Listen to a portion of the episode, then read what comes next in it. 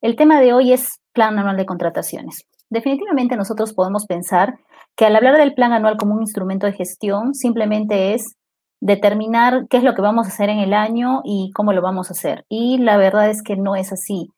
El tema de la, contratación pública es amplio, es amplio, es un tema muy bonito si se sabe tratar adecuadamente y si es, que nuestros principios éticos nos lo permiten, porque ya sabemos cómo funciona la, contratación pública eh, lamentablemente en el, en el país en muchos casos, entonces hay que tener cuidado. Pero partiendo de ese comentario y siguiendo con el asunto de que es de que el plan es como su nombre lo dice, es un plan, así que hay que considerar una previsión del caso de la contratación pública.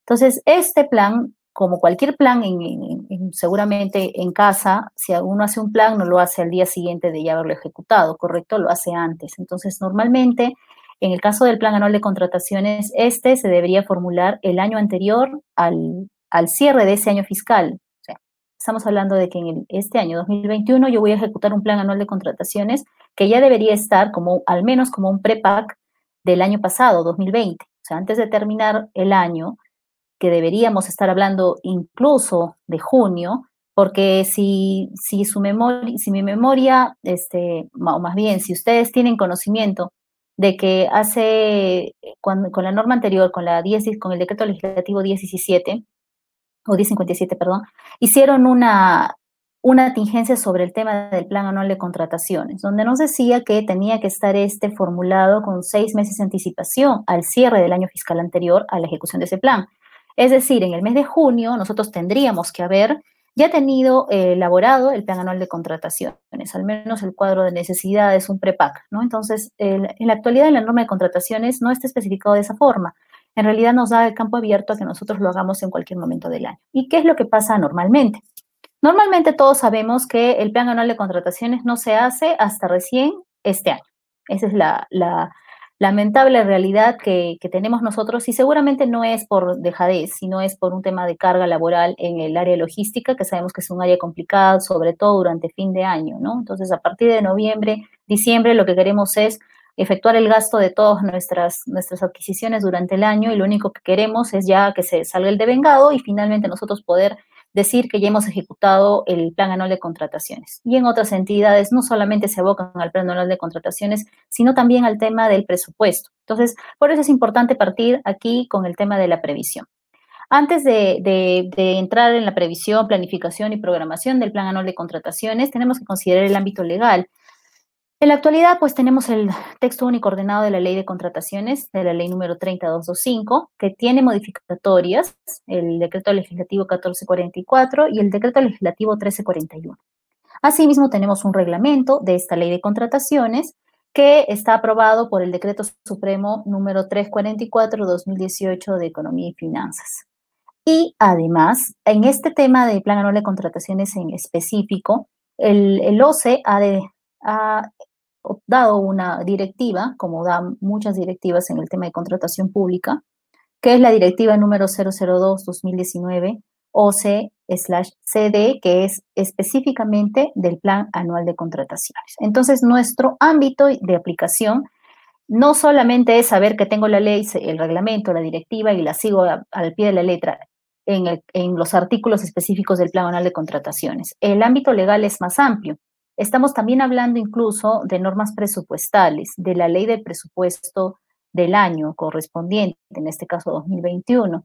Estamos hablando de, si bien es cierto, de normas específicas sobre el, sobre, dentro de esta normativa que les pongo en pantalla, pero normas más específicas como por ejemplo el tema de fraccionamiento, que si bien es cierto, en ninguna parte de la norma, en la parte de de los artículos del plan anual de contrataciones nos dicen dirígete a tal, a tal, este, no nos dice en ninguna parte pues que nos dirijamos al, al artículo de fraccionamiento o algún otro artículo de supervisión. No, en realidad no nos menciona nada, simplemente que a la hora que uno elabora el PAC va a encontrarse que tiene que haber verificado muchos temas, ítems, eh, el, como les digo, el mismo fraccionamiento, temas presupuestales y demás que van a hacer que nosotros podamos Em, hacer, elaborar un correcto plan anual de contrataciones a ser ejecutado durante el año.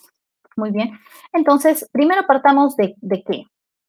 Para nosotros hacer un plan anual de contrataciones, tenemos que tener unas consideraciones previas antes de iniciar el PAC, porque el PAC no nace de nuestra imaginación.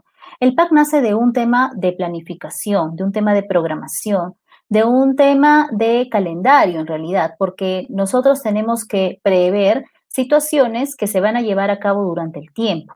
Por eso les indico acá que hay tres momentos en los que normalmente tendríamos que haber elaborado o, tres momentos en los que van a llegar, van a hacer que nosotros lleguemos al plan anual de contrataciones. Entonces aquí hablamos, como les repito, planificación, programación, previsión, que es importante en la norma de contrataciones, es básico prever para que todo nos salga bien.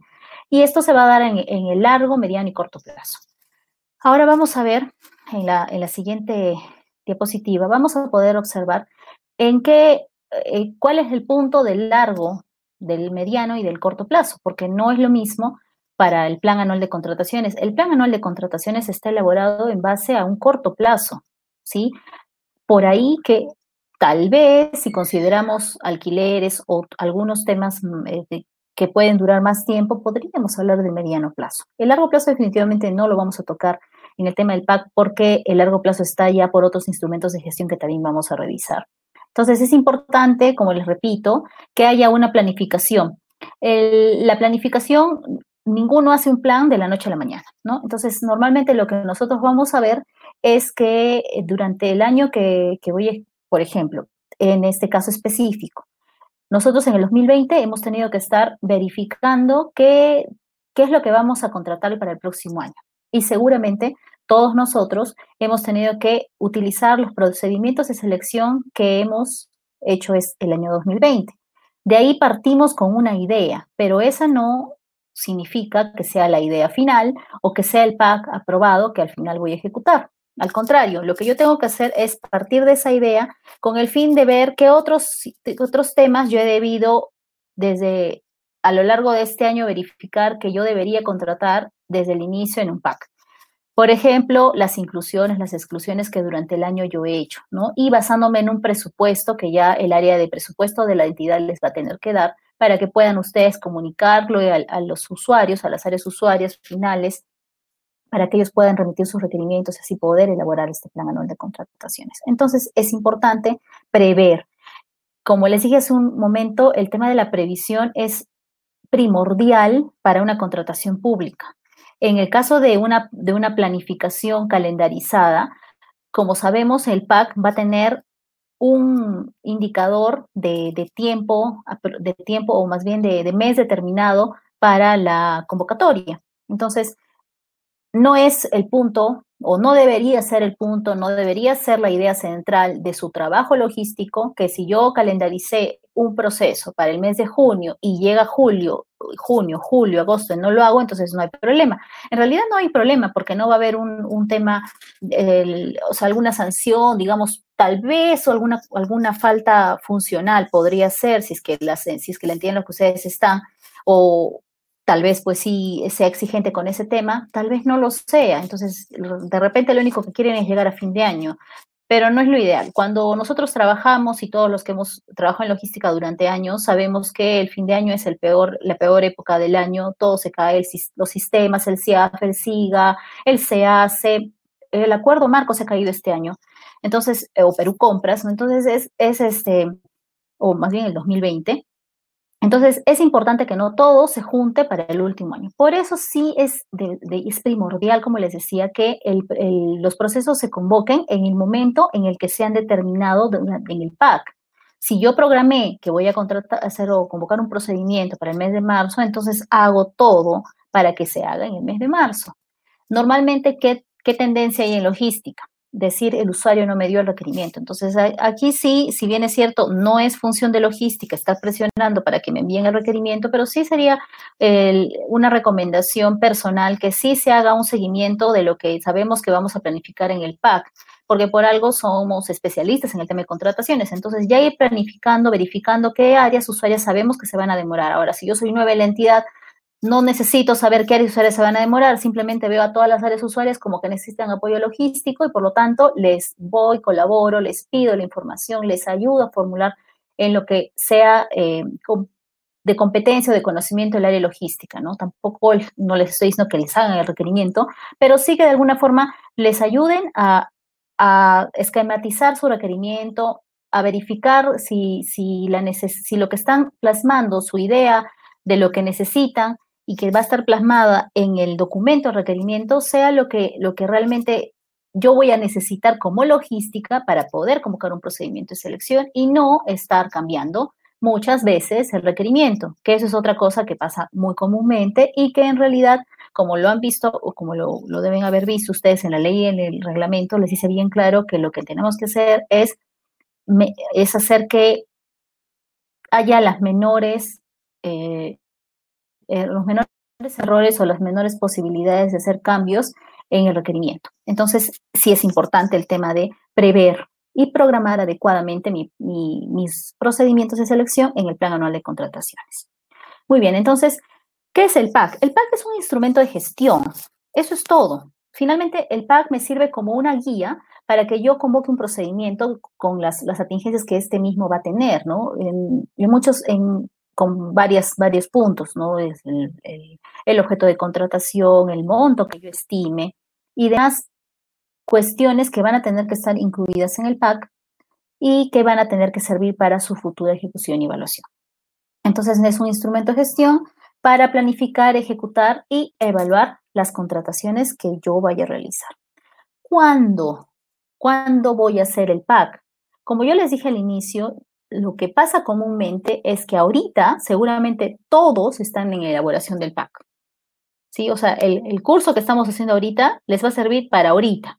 ¿Por qué? Porque normalmente todos dejamos de lado el PAC el año anterior, nos olvidamos de que teníamos que formular uno para el próximo año, o sea, este año, y lo terminamos haciendo ahora, ¿no? Entonces, ¿y qué, qué, es lo que normalmente se hace? Se, simplemente se copia lo del año pasado, se pega y, ya por ahí que se estima un poco mejor el valor, porque ya tenemos probablemente por procesos, procedimientos que se llevan continuamente durante los años, comúnmente en algunas entidades, pues hay procedimientos que normalmente se van a llevar, ¿no? Digamos, tipo procedimientos de limpieza, procedimientos de mm, no sé, este, por ejemplo, cuando compro impresoras por acuerdo marco, ya sé más o menos cuál es el costo de la impresora, de las computadoras, porque ya tengo un conocimiento de que todos los años compro lo mismo. Entonces, normalmente hago un balance sobre eso. Y está bien, porque de algún lugar tengo que sacar el valor estimado.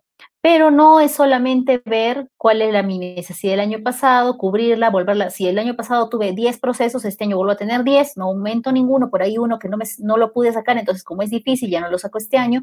Entonces, es ahí lo que hacemos es que nuestro cuándo se vuelva este, un tema largo, un tema de, un tema de, que no se está formulando correctamente lo que yo, lo que yo quiero formular. Entonces, ¿cuándo es en la etapa de formulación y programación presupuestaria correspondiente al siguiente año fiscal?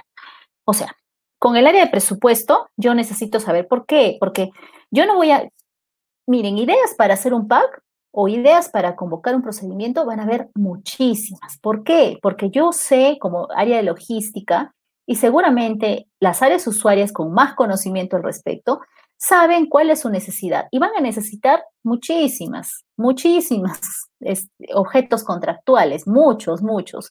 Pero yo no voy a poder contratar todo. O sea, yo, por ejemplo, si yo voy a comprar, si yo sé que todos los años quiero comprar em, para la flota vehicular quiero comprar repuestos, entonces sé que todos los años compro y sé la necesidad que tengo.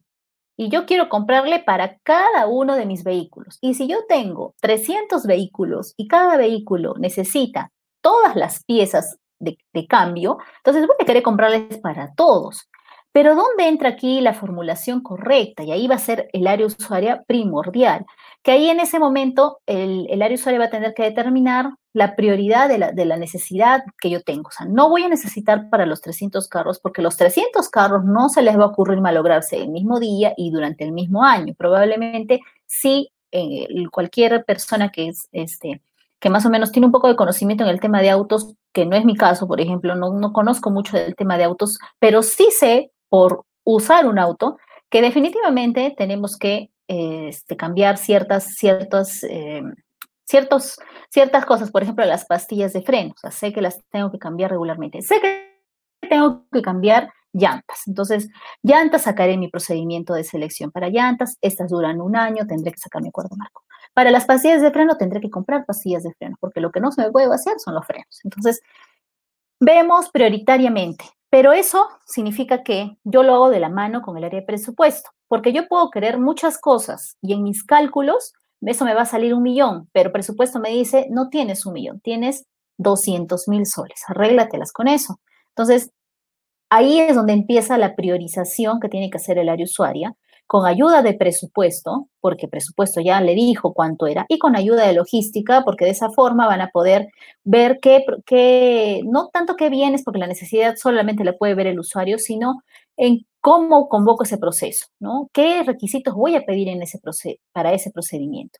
No serán expertos en repuestos, no sabemos de repuestos, no tengo ni idea qué deben poner, qué es lo que un ingeniero mecánico recomendaría para el caso de un repuesto, pero sí puedo ayudarles a hacer los requisitos de calificación, sí los puedo ayudar en eso. Entonces, eso me sirve para determinar el, ejecución de mi PAC, ¿no? Entonces, por eso es que cuando, cuando vemos la pregunta en el, aquí en esta pizarra, vemos que es cuando en esta etapa de formulación y programación presupuestaria, entonces cada entidad va, a programar en su cuadro de necesidades los requerimientos de bienes, servicios y obras necesarios para el cumplimiento de sus objetivos y actividades para dicho año. Entonces, todo está concatenado a que esto vaya, nazca del, del CIAF, ¿no? Porque ahí es de donde nacen, nace todo el, conjunto de los procedimientos que yo voy a tener que sacar para poder ponerlos en mi cuadro de necesidades, el que me va a servir para formular mi prepack, y en muchas entidades ese prepack se va a ser evaluado, que es lo ideal, que se evalúe un prepack. Y una vez que tengo el prepack ya evaluado, solamente me queda que me aprueben el, el PIA y de frente yo eh, elaborar ya el pack, ya quitarle la palabra pre, ponerle pack y eso es lo que voy a registrar en el sistema. Entonces, es importante el cuándo hago este, este trabajo de hacer mi pack. Pero ¿de dónde nace? El PAC no nace de las ideas brillantes de los gestores, de los personal de administración, o de los o de logístico, sea del jefe, sea de los de los especialistas, de los asistentes, no, nace de un punto importante. Como les dije al inicio, tenemos un largo, mediano y corto plazo. Entonces, en el, largo plazo vamos a tener que tener un instrumento importante que es el plan estratégico institucional. En el PEI se va a trazar la ruta que la entidad debe seguir en el mediano plazo es decir, su visión, los objetivos que pretende lograr, así como las estrategias para su cumplimiento. Antes de este mediano plazo, creo que les, confundí la idea de que hay un largo plazo que ya serían otros, otros instrumentos, dependiendo de si son gobiernos locales, regionales, bueno, etcétera. Vamos a tener el PCM o el PND, ¿no? Esos son planes más, eh, por ejemplo, el PND, que es el Plan Nacional Descentralizado, es un plan grande, es un plan donde sí es a largo plazo y de ahí se origina el plan estratégico institucional, que es el PEI que les acabo de decir que es, que es a mediano plazo, para que después, al nosotros eh, tener el, el PEI formulado, vamos a tener que tener también el POI, que es el siguiente instrumento de gestión como una escalera, ¿no? Entonces, el, el, POI es el instrumento de gestión de corto plazo cuya finalidad es determinar cuáles serán las líneas de acción, o sea, acción, operatividad de este plan estratégico. Entonces, estas líneas de acción es que, serán, que van a ser... Em, que, van a ser determinadas dentro del año que debe desarrollar una entidad para ir concretando los objetivos tratados en el PEI, ¿ya? Con la finalidad de alinear y organizar sus esfuerzos y recursos. O sea, aquí en el plan operativo institucional yo ya vi mi visión, vi mi objetivo y lo que tengo que hacer es operativizar esa visión, ese objetivo, esas estrategias para darle cumplimiento a todas estas, estas eh, estos puntos que van a ser necesarios para que mi entidad pueda lograr la visión que es lo que se quiere, ¿no? Asimismo, este contiene las actividades de carácter permanente de la entidad, es decir, las actividades de carácter funcional. ¿Ya? ¿Para qué? ¿Cómo nace mi, o qué es lo que quiere ser mi entidad? ¿Cómo funciona mi entidad? Si soy registros públicos, ¿cuál es el punto de registros públicos? Si soy una universidad, ¿cuál es el punto de una universidad? O sea, ¿para qué existe mi universidad? ¿Qué es lo que voy a lograr? Esas actividades de carácter funcional que me van a hacer que la entidad cumpla sus, eh, de cumplimiento a sus funciones, son, están dentro del plan operativo institucional. Entonces, sobre la base de las tácticas previstas en el PEI y de la evaluación del último POI ejecutado, cada unidad orgánica deberá definir qué actividades, tareas acción y acciones le corresponde desarrollar en el año. ¿Sí? Ahí solamente tenemos las actividades y las tareas. Ahí no, no estamos hablando aún de presupuestos. O sea, yo puedo tener nuevamente eh, como entidad grandes ideas, ¿sí? Eh, grandes eh, actividades que yo vaya a desarrollar, una visión amplia de lo que yo quiero y lo voy a lograr. Solamente que ya una vez que tengo esos dos instrumentos de gestión aprobados, voy a tener que analizar mi presupuesto institucional de apertura, que normalmente debería ser aprobado el año anterior, basado en qué? En, el presupuesto general, en el presupuesto de la República. Entonces, aquí seguimos con este presupuesto, ¿no? Que es el presupuesto inicial de la entidad pública, aprobado por su respectivo titular con cargo a los créditos presupuestarios establecidos en la ley anual del presupuesto del sector público para el año fiscal respectivo, ¿no? Entonces, ¿de dónde nace mi PIA? ¿De dónde? bueno, definitivamente sabemos, todos se han quejado alguna vez de que no hay presupuesto para salud, no hay presupuesto para educación. De repente, antes de que hubiera el COVID, no, pensaba, no pensábamos tanto en la salud como pensábamos en la educación, ¿no? Sobre todo los que tenemos hijos, que queremos que nuestros hijos sean, este, tengan una buena educación en el país que es muy diferente a la, educación que, tienen, que brindan en otros países. Hay niveles diferentes que, eso nos menoscaban de alguna forma los conocimientos de nuestros hijos. Entonces, vemos un presupuesto, ¿sí? Ese presupuesto que le dan, por ejemplo, el Ministerio de Educación, ese, ese presupuesto del Ministerio de Educación se va a repartir, no solo se no es para el Ministerio, es para la función del Ministerio en general, pero lo reparten a nivel de todas sus, digamos, ejecutoras, ¿no? Desde los colegios, las, las, eh, bueno, las UGELES, los, las universidades, entonces todo se va repartiendo, es un, total, un presupuesto total que se va a repartir. Entonces, a la hora que reparten ese presupuesto, me dan una parte a mi entidad, ahí es donde yo formulo mi presupuesto institucional de apertura. Ahora, no recordemos algo, algo importante, es un presupuesto. Si bien eh, es lo que yo proyecto tener, hay recursos distintos que me van a dar, ¿no? Habrá recursos ordinarios que me los va a dar directamente el Estado, ¿no? Entonces, si, si yo soy del Ministerio de Educación, el Ministerio de Educación me va a dar el recurso a mí como universidad, entonces yo lo voy a usar como recurso ordinario, ese es el famoso recurso que se revierte al Tesoro Público, el que todo el mundo tiene miedo de perder el fin de año. Ese es el recurso ordinario. Habrá otro tipo de recursos, por ejemplo, el directamente recaudado, que es un recurso que durante el año se va a dar. Yo me proyecto a recaudar un millón de soles durante el año por las tasas que yo como, como municipalidad cobro. Digamos un millón. Entonces, con ese millón, ¿qué voy a hacer? Ah, bueno, con ese millón voy a hacer una obra de 500 mil soles que me va a servir para tal cosa y otra obra que me va a servir para, no sé, pues una pista, de repente los baches de, después de lluvias, yo qué sé. Entonces, es posible que se haga de esa forma. Ahora, ¿puedo utilizar dos tipos de recursos? Sí, también puedo utilizar ordinarios y, y directamente recaudados, juntarlos en una sola y con eso poder utilizar parte para una misma obra, no sé si se puede. Entonces, son diferentes recursos. También tenemos el canon, por ejemplo, que en el caso de Arequipa, sí contamos con canon en el gobierno regional de Arequipa, en la, en la, en la Universidad Nacional de San Agustín también cuentan con canon, y así en otras regiones, obviamente Moquegua, regiones que sí tienen el canon minero, entonces tienen ese recurso. Y así hay varias fuentes de financiamiento que van a estar en este presupuesto institucional de apertura. No, en el caso de las empresas y los organismos públicos descentralizados de los gobiernos regionales y gobiernos locales, los créditos presupuestarios son establecidos mediante decreto supremo. ¿ya? Una vez que yo tengo un presupuesto institucional de apertura, eh, eso no se va a mantener durante el año. O sea, el PIA me va a servir únicamente al inicio, apertura, únicamente al inicio.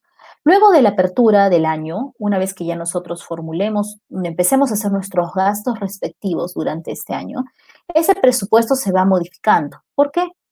Porque eh, se va actualizando de acuerdo a la necesidad que la entidad pública requiera a consecuencia de las modificaciones presupuestarias que efectúen. Ya aquí cómo funciona el presupuesto. Yo no soy presupuestóloga, seguramente habrán eh, compañeros en este momento que me escuchen y que este, podrían de repente tener un, conocimiento más amplio del tema de presupuesto, pero sí es importante saber que el presupuesto el, va, sufre modificaciones. ¿sí? Sufre modificaciones de partidas, de específicas. Hay específicas que son restringidas, que yo tengo dinero para cierto punto y yo no puedo tocar ese dinero. Solo lo puedo tocar para ese punto que me lo entregaron. Entonces, no lo puedo mover. Hay otros casos en los que sí tengo un presupuesto que no tiene partida restringida, entonces yo lo puedo mover, pero no es que lo mueva a mi gusto y antojo. Va a depender en, eh, muchos casos del tipo de gobierno que sea. Si soy un gobierno nacional, volvamos al Ministerio de Educación. Soy el Ministerio de Educación, pertenezco a una universidad y el Ministerio de Educación me da el dinero a mí y la universidad, al momento que quisiera mover las partidas, no puede hacerlo nada más, tiene que pedirle a, su, gestor en el Ministerio de Educación que haga este movimiento de las partidas con el fin de que puedan utilizar el presupuesto en lo que requiera. Si soy un gobierno local, el gobierno local actúa por sí solo. Entonces, con su área de presupuesto genera esto. Son diferentes formas de gestionar el presupuesto público, porque al final sigue siendo un presupuesto público, no le pertenece a ninguna entidad en específico. Entonces, este, es diferente, como le digo, cómo lo gestionan. Y finalmente, al fin del año, ya yo no tengo un PIA, que si, el, mi PIA nació por 300 millones, mi presupuesto institucional modificado normalmente, normalmente, con, con cargo a que puede no ser así, este presupuesto normalmente suma, o sea, se, aumenta, no, generalmente no baja. ¿Por qué? Porque lo que, lo que hacen es hay algo que no se gestiona muy bien durante la ejecución del año y es que yo modifico para incrementar, pero no todas las entidades son tan responsables para ir haciendo las, las, reducciones, por decirlo, por utilizar un término, las rebajas, mejor, ese es el, término más utilizado presupuestalmente, las rebajas del presupuesto que tengo y y se le debe pedir a quien corresponda, si es gobierno nacional o quien corresponda, las, esas, ese movimiento, esa liberación de ese saldo para que lo puedan utilizar en otras cosas, ¿no? Si yo no lo, voy a necesitar como entidad, entonces lo paso a mi Ministerio de Educación, en el caso que les, en el ejemplo que les ponía, y el Ministerio de Educación sabrá para qué darle mejor uso. Entonces, ¿cuándo sería ideal hacer eso? ¿El 31 de diciembre? No, pues el 31 de diciembre no nos conviene hacer eso, o no deberíamos hacer eso, pero la, la verdad es que al final del año, cuando lo que se necesita es ejecutar el gasto, normalmente sí se puede hacer la liberación. ¿No? Entonces, por eso es que es importante que se dé un seguimiento a este instrumento de gestión. Y eso es lo que hace el área de planeamiento con el área de presupuesto y dan seguimiento al presupuesto que van este, entregando, van certificando, comprometiendo, etc.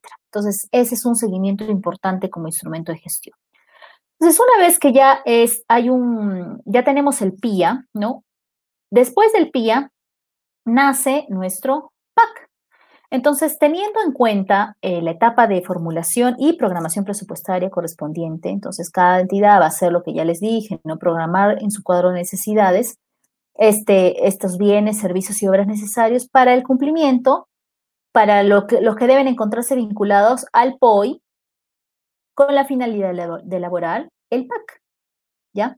Entonces, le repito, hay una seguidilla de instrumentos de gestión que yo voy de, repente como logística, no los voy a conocer porque para eso está el área de planeamiento, pero sí debo saber que al menos el PIA nace de un punto que es el primero el PEI, luego el POI, luego viene el PIA y después yo elaboro mi plan anual de contrataciones. ¿Qué debe contener este plan anual de contrataciones? Pues debe prever todas las contrataciones de bienes y servicios y obras cubiertas con el presupuesto institucional de apertura. O sea, yo tengo mi presupuesto por 300 millones. De esos 300 millones voy a hacer, eh, voy a utilizar, voy a hacer 20 procesos. Los 20 procesos, cada proceso tiene un monto diferente, que me va a sumar 200 millones. Los otros 100, 100 millones, pues definitivamente no los voy a utilizar en logística, o sea, no van a estar en el PAC probablemente. Hay otras cuestiones que tienen que ver este, con, el funcionamiento de la entidad. Por ejemplo, la, contratación del personal o más bien el pago de las planillas de las deberes del personal. eh, los, los servicios públicos, cuando solo es un servicio, cuando no hay competencia en el mercado y solo hay un servicio, también se ve ese tema. Por ahí algunas otras situaciones que va a requerir que nuestro PIA esté o más bien que nuestro presupuesto cuente con otra información que no necesariamente es la del PAC. Así que el PIA no es todo el PAC, ni viceversa. ¿sí? El PIA es más grande que el PAC. El PAC es una parte del presupuesto institucional de apertura. Entonces, esto debe estar, como les dije, eh, concatenado con el PAC, concatenado con el PIA, y debe sujetarse al ámbito de aplicación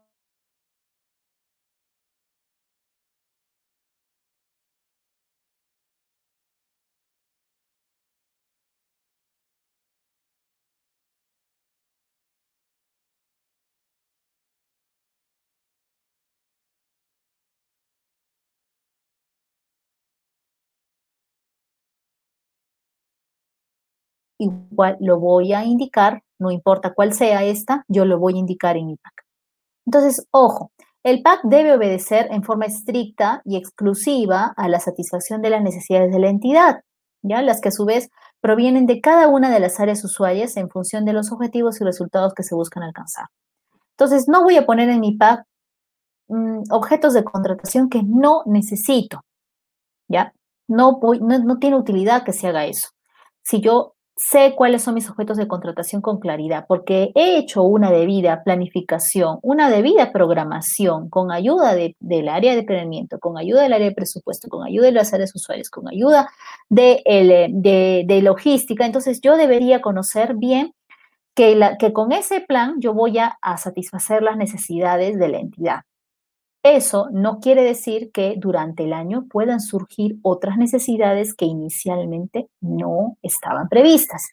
Como el año pasado, a nadie se le hubiera ocurrido en la vida comprar mascarillas más que a los hospitales, ¿sí?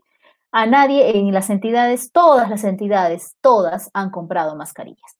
El que también han comprado bastante, los gobiernos locales compraron las canastas, por ejemplo. Era una necesidad que no estaba prevista se hizo por una contratación directa. No, todas las, todos los procedimientos de las canastas han sido contrataciones directas. ¿Tendrían que estar en el PAC? Sí, tendrían que estar en el PAC. ¿Estuvieron en enero del año 2020? No, no estaban en, enero. Tenían que incluirse posteriormente. Entonces, lo, como les decía, sí obedecen de forma estricta y exclusiva a las necesidades de la, para que, la, que las áreas usuarias tienen para dar funcionamiento a la entidad, pero esto puede ser modificado. El PAC puede cambiar en cualquier momento del año. No es lo ideal, valgan verdades, porque lo que mejor deberíamos hacer es programar correctamente. O sea, no es lo ideal que yo esté, que yo de empezar con 10 procesos termine con 30, ¿sí? Eh, por, con inclusiones y exclusiones. No es lo ideal. Lo ideal o lo que no se ve, y creo que es muy difícil, incluso cuando uno tiene cuidado de lo que planifica, es un poco complicado que se llegue a tener una sola versión del pack. Finalmente se van a tener más de una. Es lo normal, digamos, no lo mejor, pero es lo normal. Como les decía, para formular el pack, entonces no solamente yo voy a tener que ver el tema de, de mi presupuesto, de la necesidad, son otras cosas las que yo voy a necesitar revisar para poder formular un pack adecuadamente. ¿Qué parte es importante también entonces? El, el tema de fraccionamiento. ¿Por qué es importante? Porque yo no puedo, por ejemplo, poner en mi pack que voy a comprar eh, o que voy a efectuar, a ver, ¿qué objeto? Ya, voy a hacer una obra y una obra es para la calle 1 de la avenida, la otra obra es para la calle 2 de la avenida, la otra para la calle 3 y así por etapas, por tramos. ¿Ya? Pero esto digamos que no estaríamos hablando de tramos, porque tramos es un solo proceso con diferentes tramos o diferentes etapas o ítems, ¿sí? En, este, en el ejemplo que yo les estoy diciendo es hacer muchos mini procesos como adjudicaciones simplificadas para poder sacar una obra grande. Y eso es fraccionamiento. Eso no puede estar contemplado en el PAC. Yo lo que tendría que contemplar es una LP por tratarse de una obra. Entonces, yo debería contemplar eso. No lo contemplo, entonces estoy fraccionando. ¿Y desde dónde ya estoy fraccionando? Desde el plan anual de contrataciones. No deberíamos hacer eso. Lo que debemos hacer es planificar correctamente, ver cuál es el objeto de contratación. Eso lo va a tener que hacer el área de logística como era especializada, porque tienen que se entiende personal especializado, certificado para hacer este tipo de labores. Entonces, verificar si es que se pueden juntar objetos para no estar haciendo diferentes procedimientos de selección durante el año. No es lo ideal, no es eficiente para la contratación pública y es algo que si, si, revisan su PAC y en su PAC les reclaman eso, entonces con justa razón este reclamo porque no debe haber fraccionamiento ni siquiera en el PAC. Entonces, eh, ¿qué es el fraccionamiento? Bueno, pues se encuentra prohibido fraccionar la contratación de bienes, servicios obras con la finalidad de evitar un tipo de procedimiento de selección que corresponda según la necesidad anual. ¿Ya? Entonces yo tengo que hacer este, tengo que contratar, em, tengo que contratar un determinado objeto, ¿no? Que es mi necesidad y decido hacerlo, hacer un proceso, no, ni siquiera un proceso, una orden por 33 mil soles, ¿sí?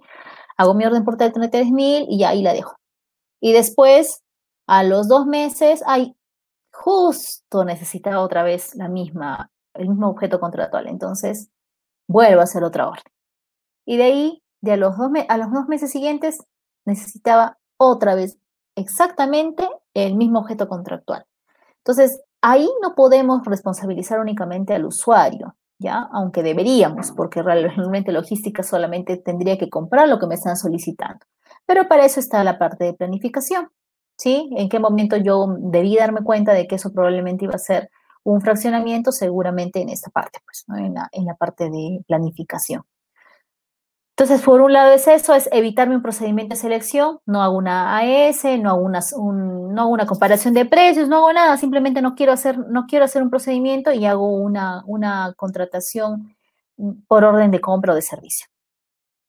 También es fraccionar cuando dividimos una contratación a través de la realización de dos o más procedimientos de selección.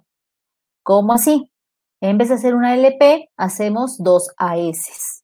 Eso también es fraccionamiento. Aunque, aunque muchos dirán, y eso era lo que se hacía anteriormente, hace años, cuando no había esa atingencia precisa en el tema de fraccionamiento, entonces la cosa era que yo hacía un proceso, no importaba si lo hacía pequeño, el asunto es que yo lo hacía. Incluso hacían una LP y una AS y decían, bueno, igual yo hice la LP. O sea, claro, eso de alguna forma, digamos que podría atenuar la responsabilidad, pero no la desaparece, porque igual la norma es bien clara. Está hablando de no dividir un procedimiento de selección para hacer varios procedimientos pequeños y hacer que el plazo sea más corto, las exigencias, porque las exigencias entre una AS y una LP son muy diferentes. Entonces, desde las elevaciones de cuestionamientos, las apelaciones, son distintas las, garantías que el proveedor debería presentar. Hay varias diferencias que nos pueden hacer que nosotros nos dejemos llevar por la facilidad de hacer varios procesos pequeños en vez de ser uno grande, que definitivamente es más complicado y más tedioso, ¿no? También el fraccionamiento es evadir la aplicación de la norma de contrataciones de su reglamento para dar al lugar de esas contrataciones pequeñas, ¿no? Iguales inferiores a 8 UITs o evadir el cumplimiento de los tratados o compromisos internacionales que incluyan disposiciones sobre contratación pública. La contratación independiente Aquí es una tingencia nueva que se ha hecho con, la última norma. Es sobre el tema de los expedientes técnicos, de las partes integrantes de un expediente técnico. Aquí, por ejemplo, conocemos que un expediente técnico tiene diferentes partes. Por ejemplo, planos, memoria descriptiva. Eh, entonces, el hacer que nos, eh, o hacer, o a sacar una orden ya, por una parte, que sería, solo quiero que me hagas la memoria descriptiva, solo quiero que me hagas el tema de riesgos, solo quiero que hagas los planos y todo junto luego lo, pego en mi, en mi área de infraestructura y hago un expediente técnico. Entonces, eso es fraccionamiento. Entonces, no puedo estar haciendo medias partes de un expediente para, con tal de no hacer el proceso del expediente técnico, que seguramente si haces toda esta, esta esta división es porque no quieres hacer un procedimiento de selección o porque por otro lado quisieras favorecer a varios proveedores. Entonces, se lleva malas interpretaciones. Igual la norma es bien clara con este tema y me está diciendo ya, de arranque, no puedes hacer eso. ¿Quién es responsable del fraccionamiento? Anteriormente, el fraccionamiento era culpa de, los pobres e inocentes del órgano encargado de las contrataciones. El área logística era el área que más eh, problemas tenía, área de logística, abastecimientos o como llamen en su entidad su área de, de, al órgano encargado de las contrataciones, era quien pagaba los platos rotos de los fraccionamientos, porque se suponía que el órgano encargado de las contrataciones debía haber verificado previamente qué era lo que me mandaba el área usuaria, cuántas veces al año me mandaba el área usuaria. ¿Sí? Y normalmente eh, solamente se acaba la, responsabilidad en ellos porque realmente, pues, de alguna forma, el órgano encargado de las contrataciones tendría que haber verificado qué, bienes son o qué servicios, qué obras, qué era lo que el área usuaria me estaba solicitando durante el año y que yo no estaba notando que se lo estaba comprando cada dos meses.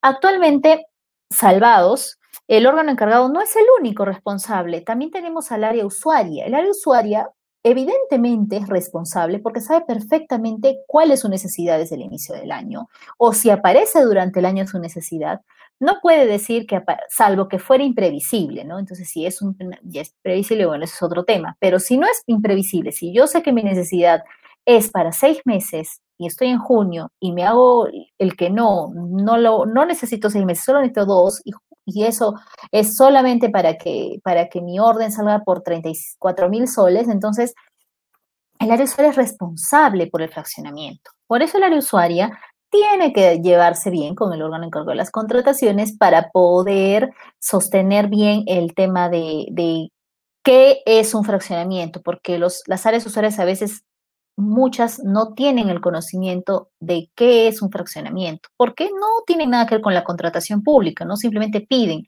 Por eso es que tenemos muchos errores en los requerimientos de los usuarios. Entonces hay que colaborar con ellos.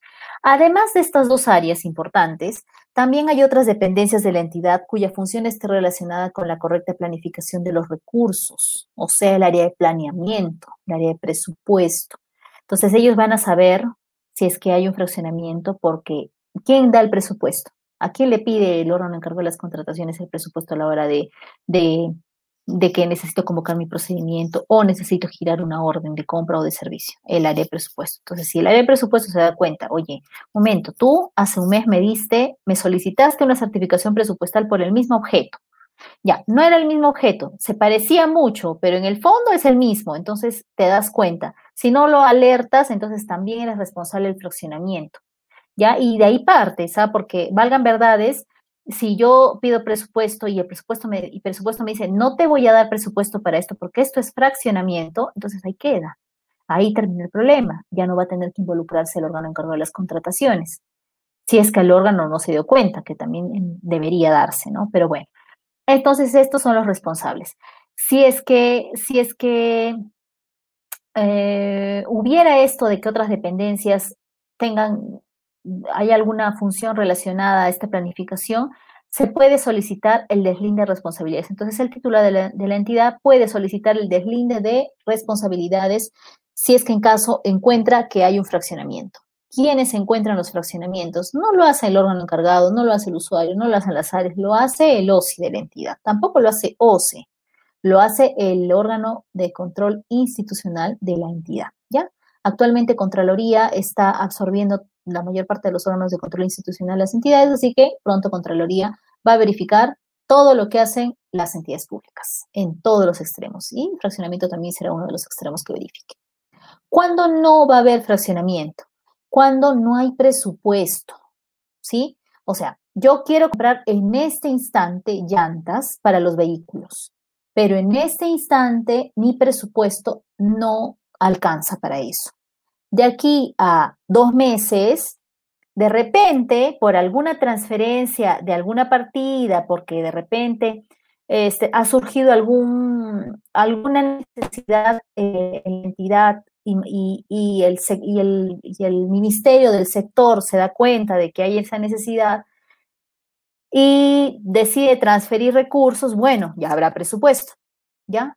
Pero mientras no haya presupuesto, yo puedo, como, el, como área de presupuesto, decir, para, esta, para estas llantas no tengo presupuesto, así que no te puedo dar.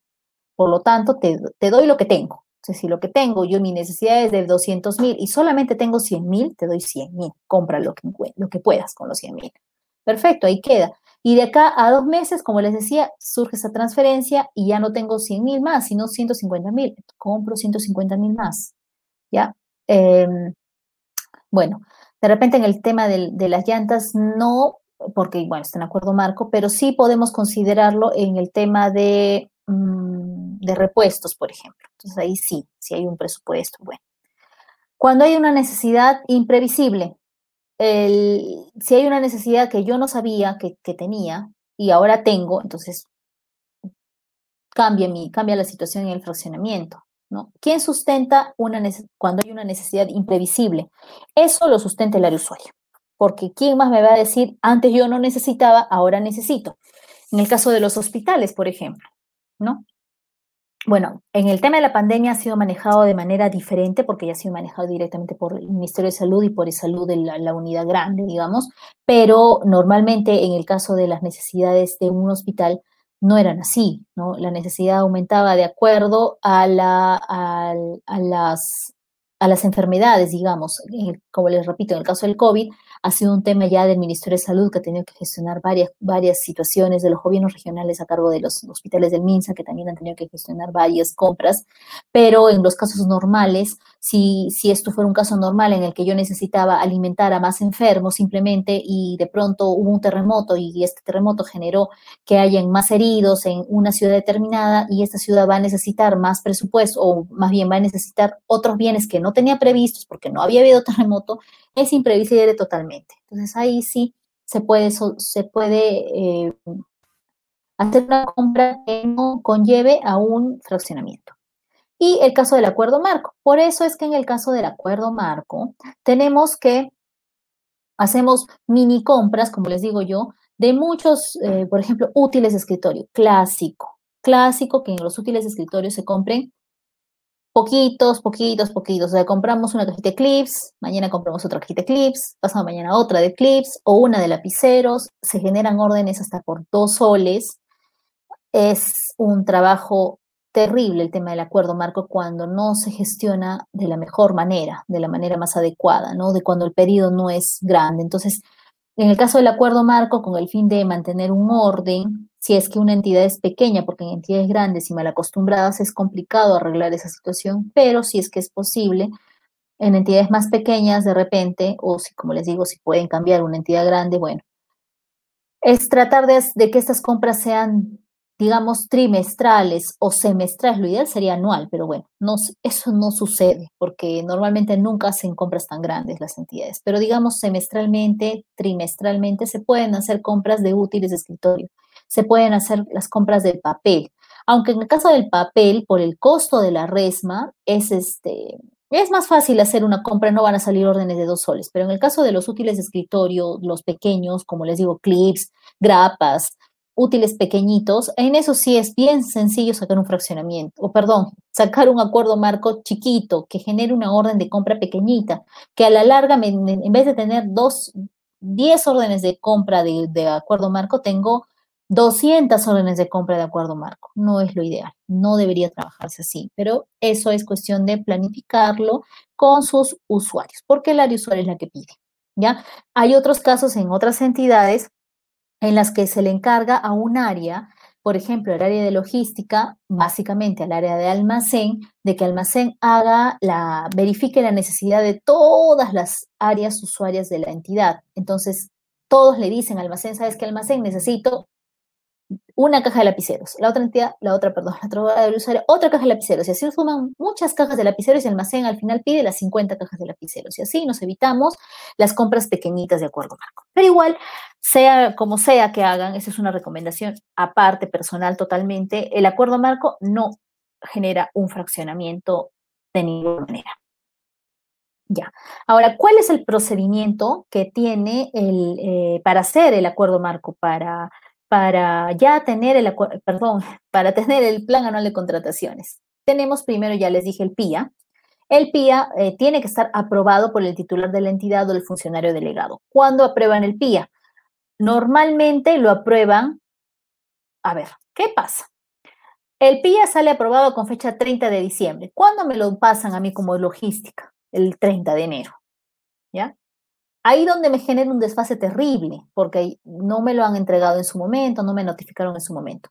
Hay otras entidades más responsables, más ordenadas, que sí aprueban el 30 el PIA y el primero, el 2 de enero, primer día hábil, ya está en el escritorio del área, del área correspondiente, sea presupuesto, logística, para generar ya el, em, eh, para que ya empiecen con el tema de la tarea de aprobar el PAC. Entonces, una vez aprobado el PIA, Dentro de los 15 días hábiles siguientes a esta aprobación, tenemos que aprobar el PAC. No tenemos más tiempo, tenemos 15 días hábiles, así que si el, mi, mi, mi PIA perdón, fue aprobado el 30 de diciembre, notificado o no, no importa, porque lo que importa es que esté aprobado, no dice notificado al área, no, no menciona notificación. Me aprueban el, el, el PIA el 30 y me lo entregan hoy día, entonces ya estoy al borde de mis días, me faltan 4 o 5 días, no tengo más. Considerando el número de días hábiles que han transcurrido en enero. Entonces, tengo 15 días hábiles siguientes de la aprobación del PIA para aprobar mi PAC.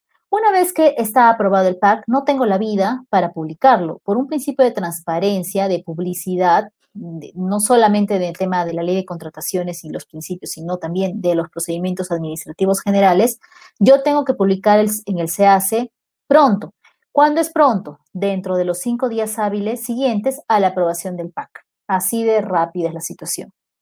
Entonces, ¿ustedes creen que después del PIA yo puedo hacer un PAC en menos de 15 días hábiles con los instrumentos que corresponden? Porque no solamente es hacer el PAC, es hacer el, es hacer el eh, o sea, no solo es hacer la resolución del PAC, el informe del PAC, no solo es hacer el cuadro del PAC, o sea, son varias cosas de las que le he mencionado, son tres cosas por lo menos que debe tener su PAC. Entonces, no es tan fácil. Luego registrar, todo eso lo van a hacer en 15 días y encima digamos, hacer un cuadro de necesidades, hacer este, hacer su prepack, no, no es posible, no es posible. Entonces, por eso es que el PAC, después del PIA, ya el PAC es lo, es solamente formalizar lo que yo ya he estado previendo el año anterior, ¿sí? El PIA no nace de la noche a la mañana tampoco tiene un tiempo de programación. Para eso está el área de presupuesto, de planificación y presupuesto que les va a ayudar a determinar más o menos cuánto presupuesto voy a tener para poder hacer el PAC. Entonces, ya en los últimos, en estos 15 días lo que hago es afinar. O sea, ya decido, mi presupuesto solo es este, no tengo más presupuesto, entonces es este, por lo tanto, ciñete a este presupuesto, ya luego haremos modificatorias del presupuesto y por lo tanto del PAC. Entonces, ya son cosas diferentes, pero el procedimiento está determinado de esa forma. Responsabilidades sobre, sobre esto, pues no hay una responsabilidad que esté enmarcada en la norma de contrataciones. Sí hay responsabilidades funcionales, porque al final de cuentas nosotros nos debemos a una función, a un contrato, en el caso de, los contratados, en el caso de las, planillas, de las personas en planillas, etcétera, todos nos debemos a unas funciones. Esas son las funciones que se van a, van a, eh, van a infringirse, digamos, de alguna forma o no cumplirse si es que nosotros no hacemos lo que están viendo en la pantalla, ¿no? Si no cumplimos con los plazos.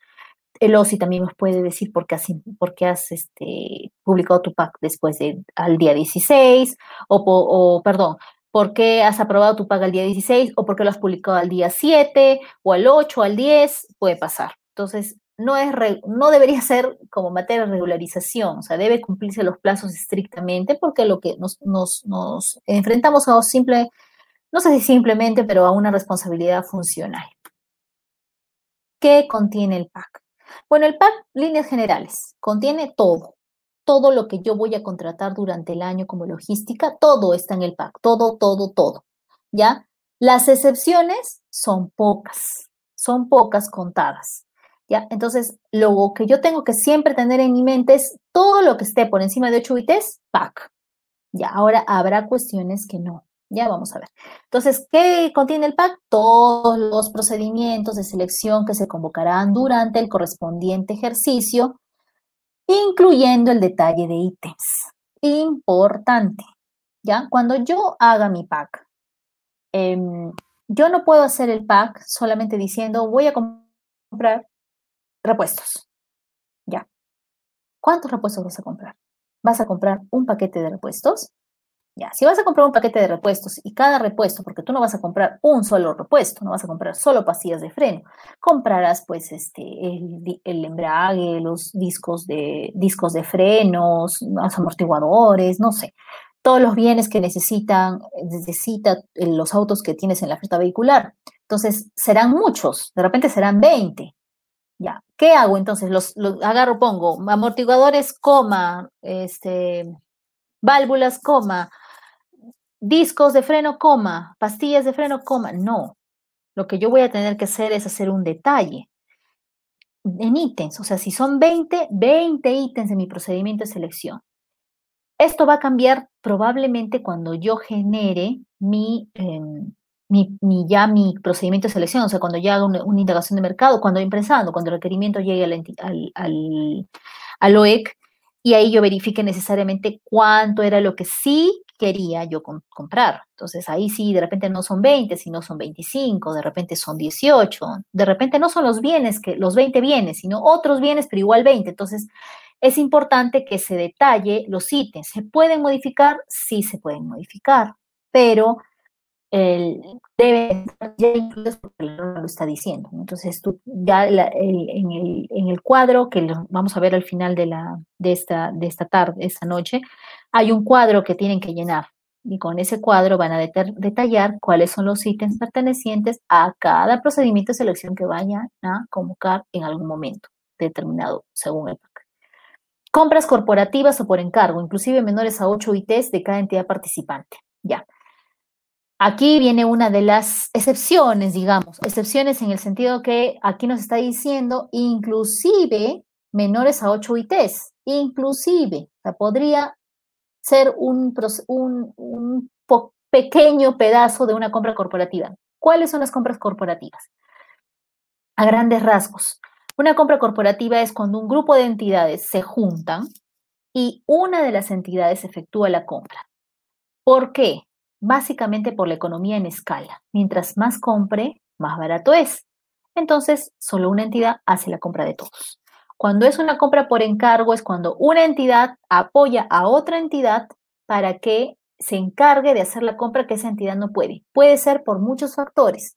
Uno de ellos, por ejemplo, puede ser por una, falta de logística en su entidad que, hace que no puedan ellos efectuar la compra no puede, falta de personal, muchos motivos pueden ser los que generen que haya un encargo. El asunto es que puede existir, ¿no? Que es el encargo. Normalmente no se utiliza tanto la figura del encargo, la más utilizada son las compras corporativas por el tema, como les dije, de economía en escala. Entonces, las entidades, ¿quién es una entidad participante?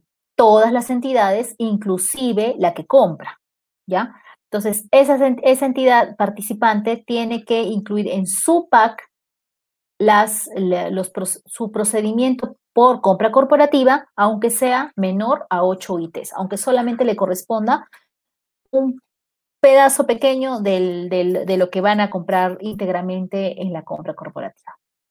Los procedimientos de selección que no fueron convocados el año fiscal anterior y aquellos declarados desiertos, siempre y cuando persista la necesidad declarada por el área usuaria y se cuente con el presupuesto respectivo no, no, no lo, tenía en el PAG anterior un proceso, no lo llegué a convocar, este año lo quiero convocar porque sí lo sigo necesitando, entonces lo convoco, o más bien lo, lo incluyo en el PAG para poder convocarlo. De procedimientos que fueron declarados desiertos, también, inclusive solamente si de mi, de mi procedimiento de cinco ítems, un ítem se quedó desierto, ese único ítem se vuelve a incluir en el PAC. ¿Ya? Entonces, no quiere decir que como viene del pago anterior, vinculado al pago anterior, entonces yo lo vuelvo a convocar este año y todos, todos felices y contentos. No. Yo lo puedo volver a convocar este año, pero tiene que estar incluido en el PAC de este año. Los procedimientos declarados nulos de oficio por defectos o vicios en los actos preparatorios cuya necesidad persiste conforme lo manifestado por el área usuaria y se cuente con el presupuesto respectivo. Esto es, esto es eh, bueno, podríamos si lo lee, si de la lectura del, de, este, de, este, de este literal, podríamos decir que ¿por qué, ¿por qué un procedimiento declarado nulo de oficio desde los actos preparatorios tendría que estar incluido nuevamente? Simple y sencilla es la respuesta, porque un acto nulo en el derecho es un acto no nato. ese procedimiento no nació, se murió. No, en realidad no nació, es así, simplemente no nació. Y como no nació y yo quiero que nazca este año, para que nazca este año en, mi, en, mi, en, mi, en el CAC, para que yo lo pueda convocar, tiene que estar contenido en el PAC. Entonces, si no, no podría, por más que yo lo haya puesto en el año anterior y lo haya declarado nulo. Diferente sería si la nulidad está, eh, durante, digamos, eh, en el otorgamiento de la buena pro.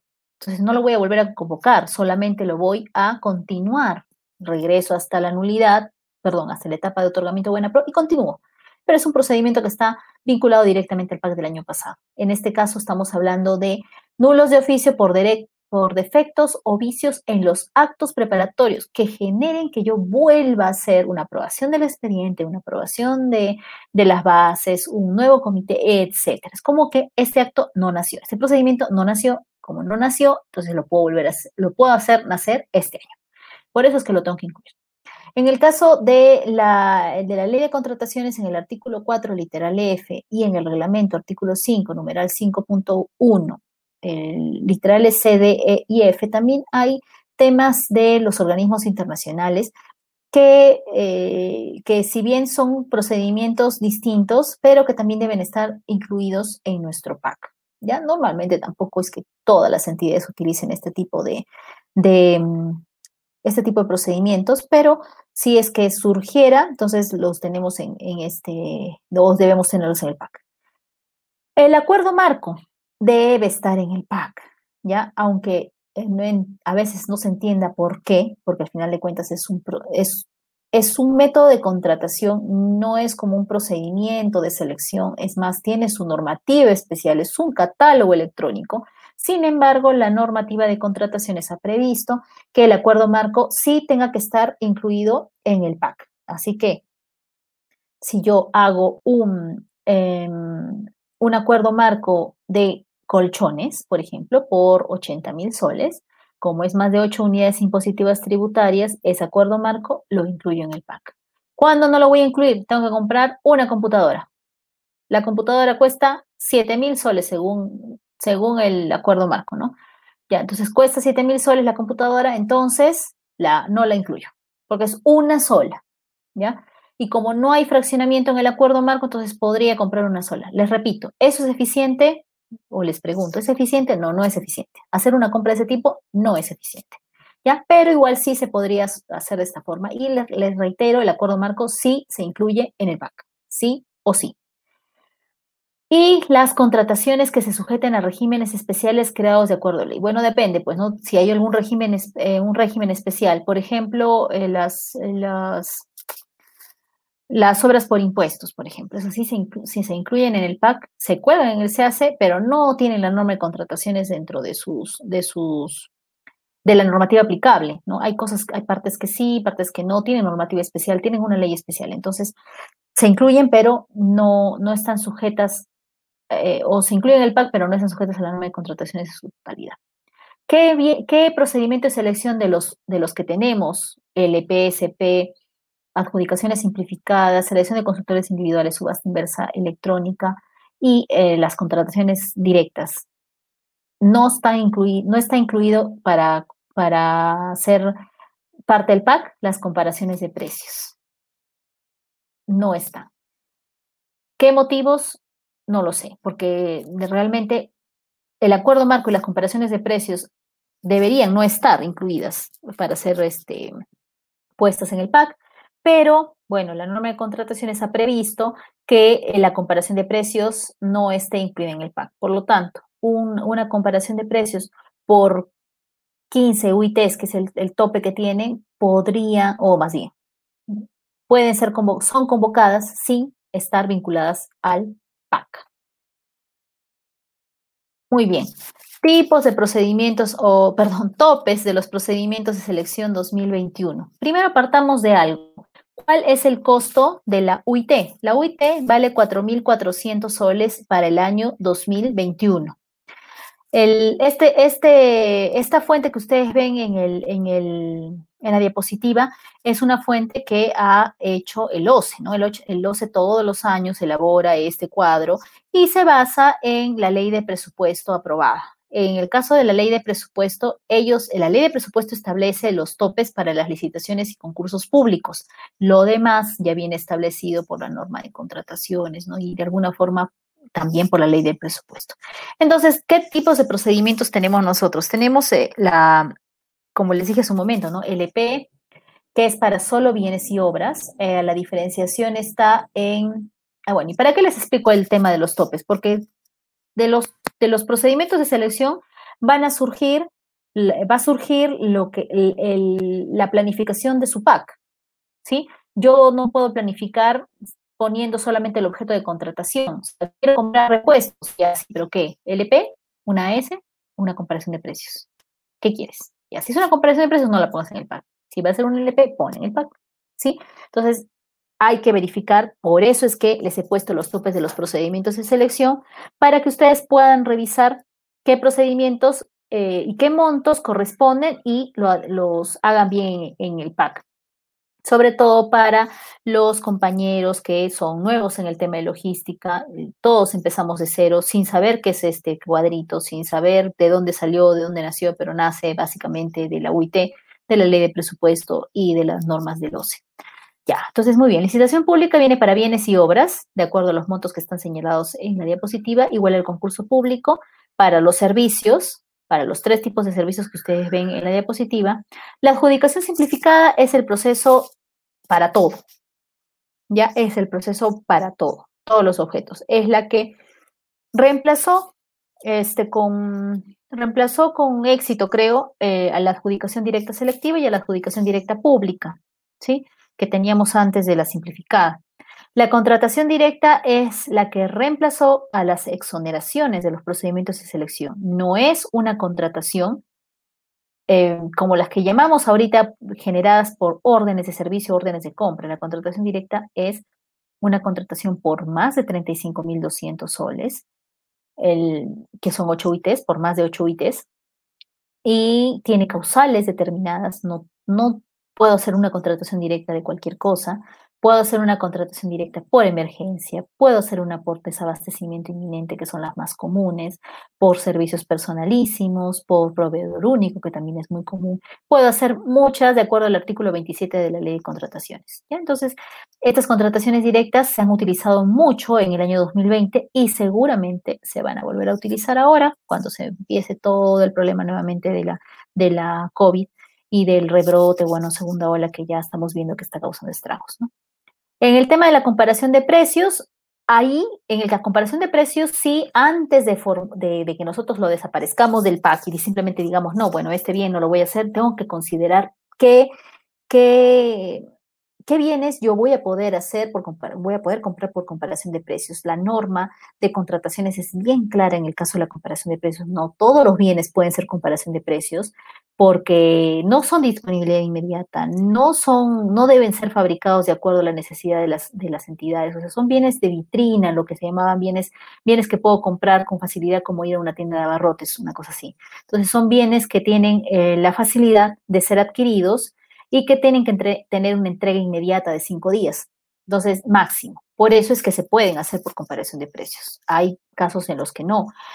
Eh, la norma, eh, la directiva de tema de comparación de precios ha prohibido algunas, algunas, este, algunas situaciones como por ejemplo los mantenimientos rutinarios de vías. No decían, pero sí, al igual son metros. O sea, yo quiero hacer el mantenimiento de una carretera, es metraje, es, es tema lineal. O sea, cuento el metro y por metro me cobran. Pero no, no funciona así, ¿no? Hay muchas, muchas cosas que se tienen que considerar antes de efectuar una comparación de precios de ese de, algunos, de algunos bienes y servicios, ¿no? Como les digo, hay prohibiciones como estas de los mantenimientos rutinarios, también tenemos las, los servicios de mensajería, de, despacho de documentos, ¿no? Mensajería de documentos, tampoco se pueden hacer por comparación de precios, y así varios más, ¿no?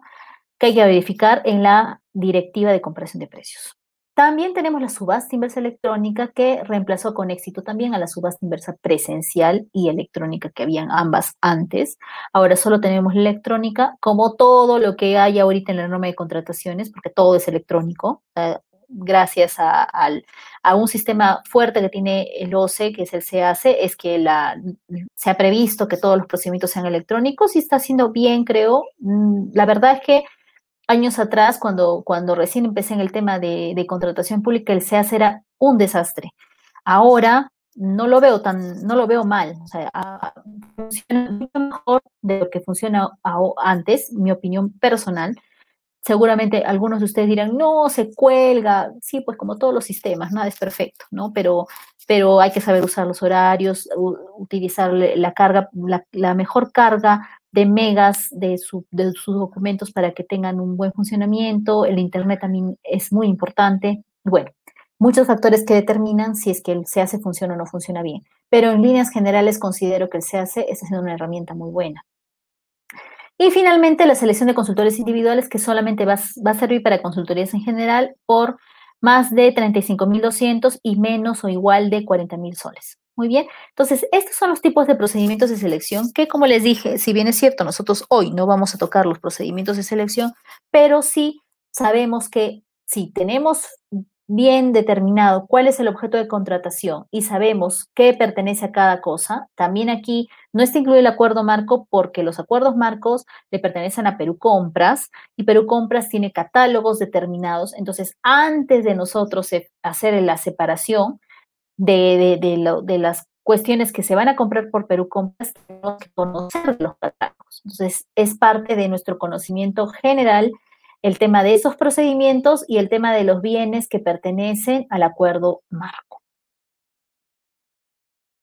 Muy bien, una vez entonces que ya tengo formulado mi plan anual de contrataciones, entonces ya está listo, ya puedo empezar con mi procesito, o mis procesitos, mejor dicho tengo que registrar mi plan anual de contrataciones. Bien, ¿cómo lo voy a registrar? Bueno, está a cargo del órgano encargado de las contrataciones, este registro.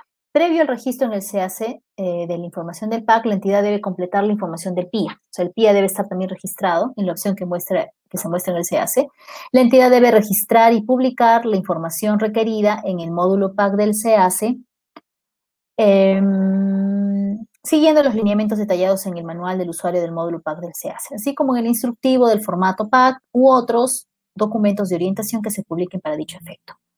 Además, este PAC debe estar registrado en la página web de la entidad si es que la tuviera y si es que algún proveedor requiere que, que la entidad les entregue una copia del PAC, entonces van al órgano encargado de las contrataciones, pagan el derecho por las copias, que debe ser solamente el derecho de reproducción, así como las bases, y el OEC tiene la obligación de entregar el plan anual de contrataciones a cualquier proveedor por el principio de transparencia.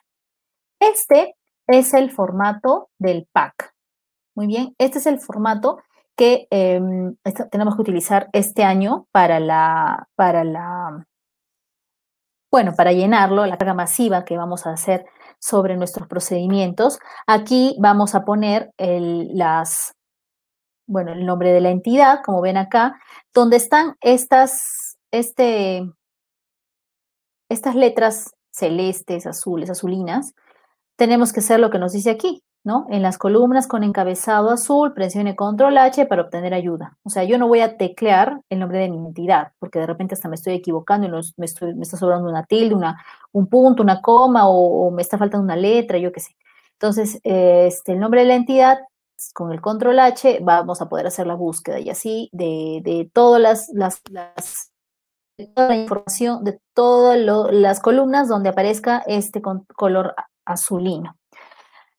¿Qué es la, ¿Cuál es la parte más difícil para hallar aquí? La verdad, el catálogo único de bienes y servicios y obras, el CUPSO. El famoso CUPSO es lo más complicado de ubicar aquí porque tengo que ubicar lo más cercano posible no sean, no, al momento del llenado del pack, yo sé que es, es cansado, es, este, es tedioso, porque en el caso del CUPSO, como les digo, es llenar cosa por cosa, buscar, ¿no? Si yo si es, quiero comprar jabón, Hay jabón con glicerina, jabón sin glicerina, jabón de 250 con glicerina, jabón de 500, 500 gramos con glicerina, sin glicerina, este, de manos, de tocador, jabón este, antibacterial y así muchos, muchos. Entonces, es complicado, es tedioso, pero lo mejor es hacerlo bien desde ahí, ¿Por qué? Porque una vez que esto esté registrado, una sola vez que registren toda la información, cuando ustedes vinculen al PAC al momento de, ya convocar su procedimiento, ya va a estar vinculado el CUPS. Entonces no se van a dar el trabajito de volverlo a buscar. Ahora, si está mal, pues van a tener que volverlo a buscar,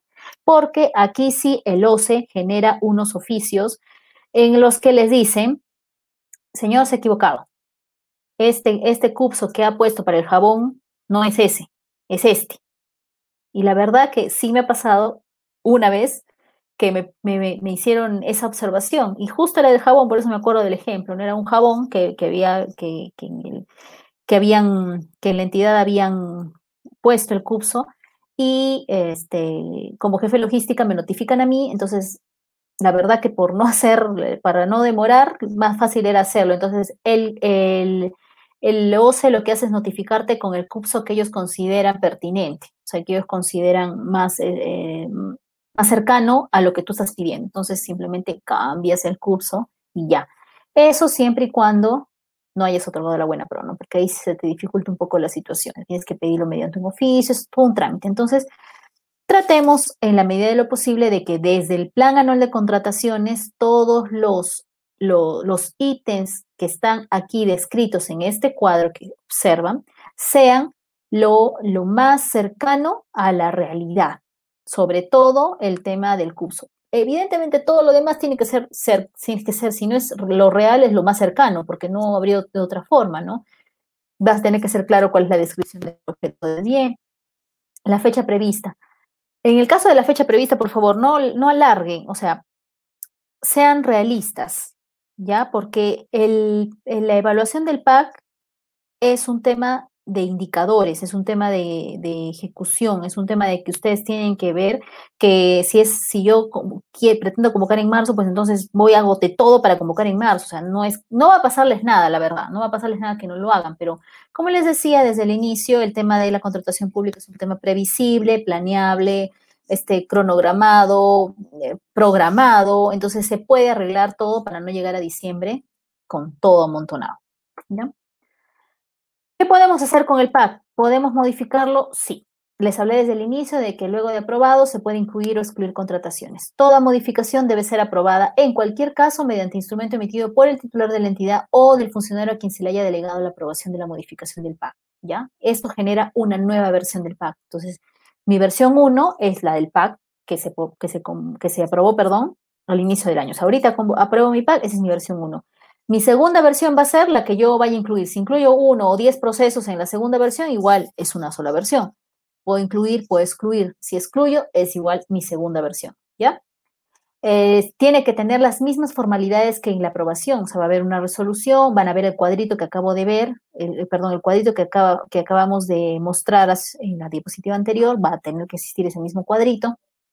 Entonces, todas las formalidades van a ser exactamente las mismas en el tema del registro. En el se hace también cinco días, no porque es modificación me puedo demorar más. Entonces, todo tiene que estar bien. Además, si yo no lo, no lo registro en el se hace, ¿cómo voy a convocar?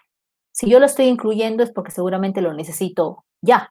Entonces, si lo estoy incluyendo es para que se registren esas inmediatamente y yo en ese momento haga mi convocatoria. Entonces, normalmente el tema de las, de las modificaciones definitivamente es más fácil, más rápido el tema de la responsabilidad por la, por la publicación del PAC. En el caso que el procedimiento de selección que se convoque derive de la declaratoria de desierto de uno anterior, conforme a lo dispuesto por el artículo 29 de la ley, no será necesario modificar el PAC. ¿Sí? No es necesario, simplemente continúo. Hablamos de modificar, el otro caso era aprobar un PAC, eso es diferente. Acá estamos hablando solo de modificar, entonces puedo, puedo, ¿debo modificar? No, no debo modificar, siempre que el objeto haya sido clara e inequívocamente previsto en él.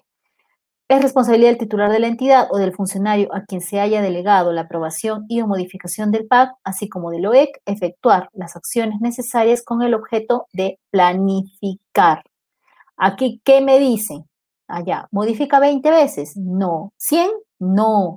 Lo que yo tengo que hacer es planificar. O sea, si ya voy a incluir porque no me quedo de otra, porque vino un tema de presupuesto nuevo y me obligan a incluir este procedimiento porque la necesidad surgió recientemente, yo qué sé, es obligatorio, no es que ahorita a esas alturas no estoy planeando, ya debí planear y ya la inclusión o la exclusión será algo que no debería estar planeado, o sea, es algo que pasa porque tiene que pasar, por el presupuesto, por necesidad imprevisible, yo qué sé. Entonces, es nuevamente importante que haya una planificación.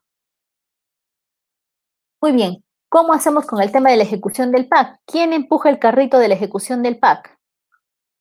Bueno, en realidad la ejecución del PAC es responsabilidad del órgano encargado de las contrataciones y, por lo tanto, del jefe, que es el jefe de administración o de quien haga sus veces, ¿no? Entonces, este, el mismo que aprueba el, el PAC va a tener que ser responsable. No solo él, también el titular de la entidad, si es que no le ha delegado la, la función. Entonces, eso también es importante, ¿ya? El PAC debe ser ejecutado em, en su totalidad, ¿ya? Mm, ¿Es responsabilidad no hacerlo? Sí, funcional. ¿En qué momento? Bueno, tienes oportunidad. Se supone de que yo he previsto, he programado una fecha para, la, para, para seguir mi PAC. Si mi proceso debió ser, o mi procedimiento, perdón, debió ser convocado en el mes de febrero, entonces tengo que convocar en el mes de febrero. Esa es la oportunidad, no es después. ¿Sí? Antes puede ser, pero después no. Para esto tengo que ya tener mi, mi CCP, ¿no? Mi, certificado de crédito presupuestario o la previsión presupuestal, si, fuera el caso. ¿Quién le da seguimiento? El titular de la entidad o el funcionario a quien se le haya delegado la aprobación y o modificación del PAC es responsable de supervisar y efectuar el seguimiento al proceso de planificación, formulación, aprobación y ejecución de manera oportuna del PAC sin perjuicio del control gubernamental que ejerzan los órganos del Sistema Nacional de Control. O sea, eso quiere decir que no solamente depende de quien me aprobó el PAC, el seguimiento, sino que también vamos a tener encima al órgano de control institucional de la entidad. Como este seguimiento no siempre funciona igual, les voy a decir, porque hay entidades en las que sí se les da un seguimiento y están bajo presión de que el PAC sea ejecutado. Hay otras entidades en las que ni lo miran el pago, o sea, solamente les sirve para vincularlos, vincularlos en el CAC y eso no es lo ideal, ¿ya? Es un instrumento de gestión que me demuestra si he gestionado o no correctamente.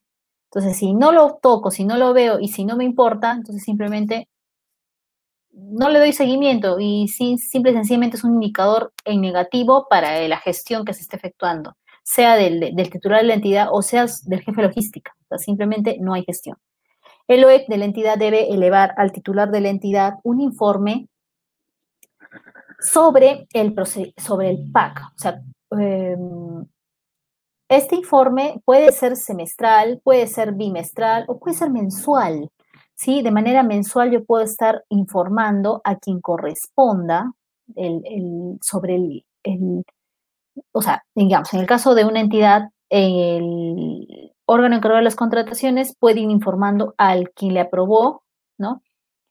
A quien aprobó el, PAC, digamos, puede ser el titular, puede ser el, jefe de administración o quien, quien corresponda, le, le leo y le digo, mire, en enero habíamos previsto convocar solo un proceso, o ningún proceso, ya, entonces no he convocado ninguno, estoy en esto para convocar el de febrero, ya estoy haciendo el estudio, la indagación de mercado, ya estoy haciendo, ya, o ya estoy solicitando el CCP, o ya lo voy a convocar el primero de febrero puntual, voy a convocar, ese informe debe estar este, determinado. Es un tema de diligencia y también de deslinde de responsabilidades, porque al final de cuentas yo tengo que Decir cómo se ha ejecutado mi paga al final, repito, es un indicador de gestión. Entonces, sí es importante que haya un debido seguimiento. Y eso va a generar que el jefe de administración o el titular de la entidad o quien, a quien yo le eleve el, informe conozca de cómo está dando el cómo está dándose mi paga, cómo se está ejecutando, para que lleguemos igual. Otra vez repito, a final de año sin procedimientos de selección.